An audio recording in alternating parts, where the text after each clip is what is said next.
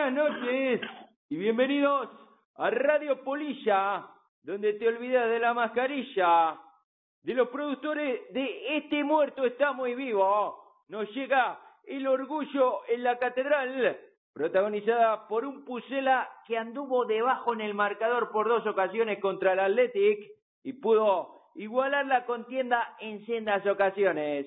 El gol de Vega lo igualó el poeta chileno, el Neruda del Pisuerga, que remató de cabeza un córner, esos que suele sacar él, para sacar sus Guns N' Roses y poner el 1-1. Y al gol de Raúl García contestó el superhéroe, es un pájaro, es un avión, no, es Son Bayman, que ya había avisado con un golazo anulado en la primera parte y que tocó el balón certeramente en el área para depositarlo en el fondo de la portería bilbaína para establecer el 2 a 2 definitivo. Y sin más dilación, llamamos a nuestro predictor de fútbol internacional que ha acertado una semana más el pronóstico, el hombre que surgió de frío. Dale mamá que se viene, ¿eh? el doctor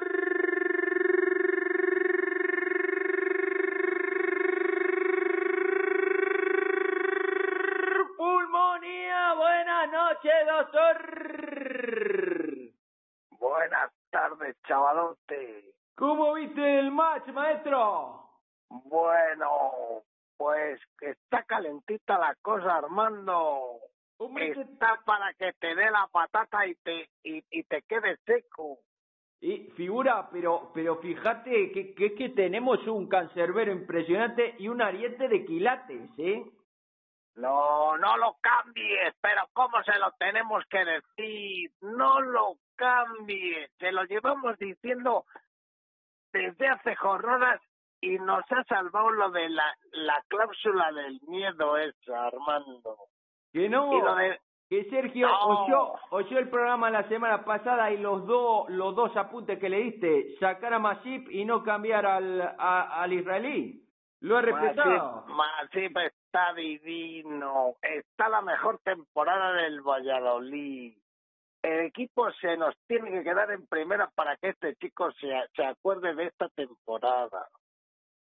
Tremendo. Qué coraje del equipo que ha demostrado que va a ayudar cada pulgada que consigamos, ¿eh? Vamos ahí la pulgada, lo que lo que estamos pidiendo.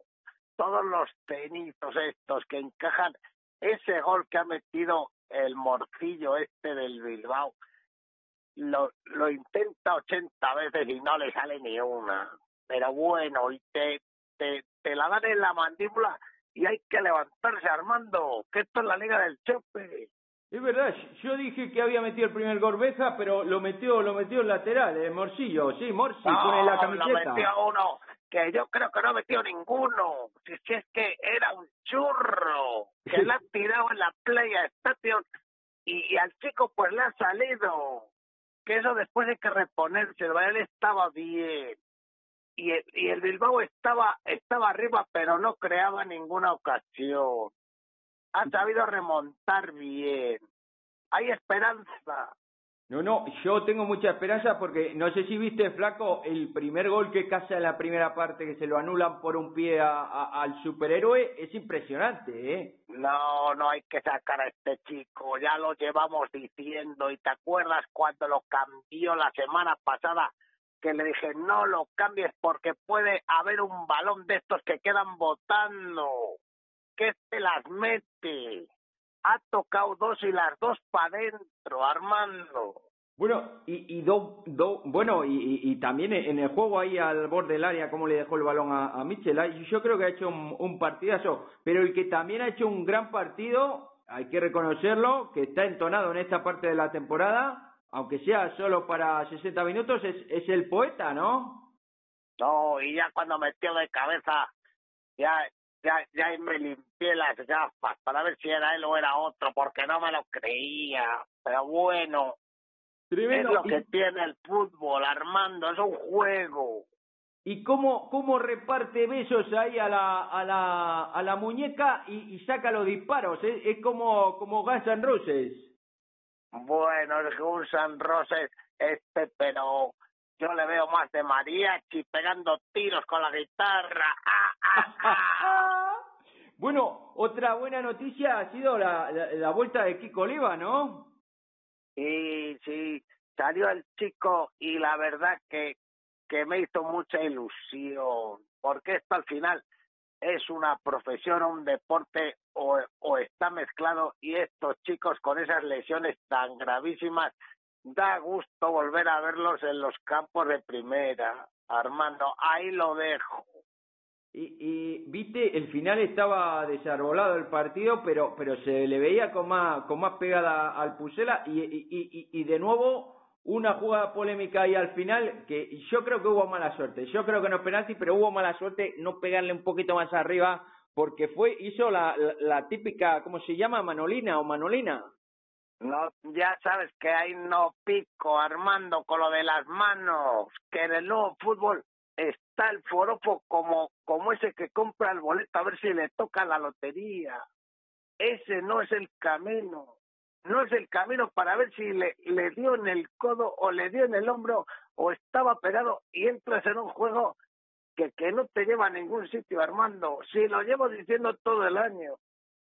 Bueno, y a mí lo que lo que más me gusta, y, el otro día estaban atenazados en la segunda parte, pero la primera también salieron allí. Se les ve con, con la mirada, esa, esa mirada del, del tigre de Rocky, ¿no? Se les ve a, lo, a los muchachos, a los pibes muy, muy, muy concentrados y, y diciendo, vamos a ver que esto lo vamos a sacar por nosotros, vamos a hacer nuestro camino. Que les vio más en la segunda, Armando. En la primera el Valladolid sí es verdad que lo ha hecho más veces, de ese boceador que sale con la guardia alta de, de a ver si llego al sexto asalto y a la primera toña que, que recibe se ve al suelo y le cuesta recuperar. Eso sí lo hemos visto hoy otra vez. Pero, pero, pero antes, antes del descanso sí que se le veía, por lo menos los últimos siete minutos, sí que se le veía al Valladolid ahí empujar, empujar un poquito. Se le veía voluntarioso, pero sin fe. Que la fe la, la ha recuperado en el segundo tiempo. No se trata de intentarlo, se, se trata de que tenga sangre en el ojo, como decía el de Rocky. Y eso es lo que hay. Me gustaría hacer, Armando, un apunte para, para el bufanda. Lo que quiera, doctor. Mira, el bufanda va a decir el gol del Bilbao, el segundo, vaya falta de marca, pero vamos a ver, mira, hay que decir al bufanda de, de aquí de la ciudad que Williams está en el Bilbao porque cobra cuatro millones limpios al año. Es una superfigura, es internacional, por eso juega ahí porque le sueltan la gallina. A ver el Valladolid, es que sé que le van a cargar a los defensores con lo de la jugada y es un es un desequilibrio individual de un jugador que es mejor. Es solo ese apunte. Muy bien, doctor. Eh, no sé si querés añadir algo más al margen de esto. No, no, que, que esto va a estar calentito, Armando, que nos lo vamos a pasar bien dentro del sufrimiento y yo tengo mucha fe. Ahí no me, no nos hemos cambiado de bando nunca. Seguimos apostando por ello. Somos, somos el pequeño pueblecito de la Galia, parece esto, ¿eh? Quedamos Ay, nosotros. Nos van a dar la razón. Mira, estaba escuchando un poco las radios estas y el de las hordas de, de aquí local y cuando encajamos dice mejor que nos marquen ahora que no luego, pero hay que ser burro, por favor, que ser imbécil.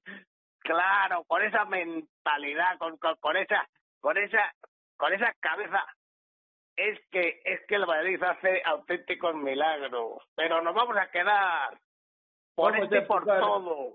Vamos a empujar para adelante y, y mucho además, desde aquí, desde Radio Polilla.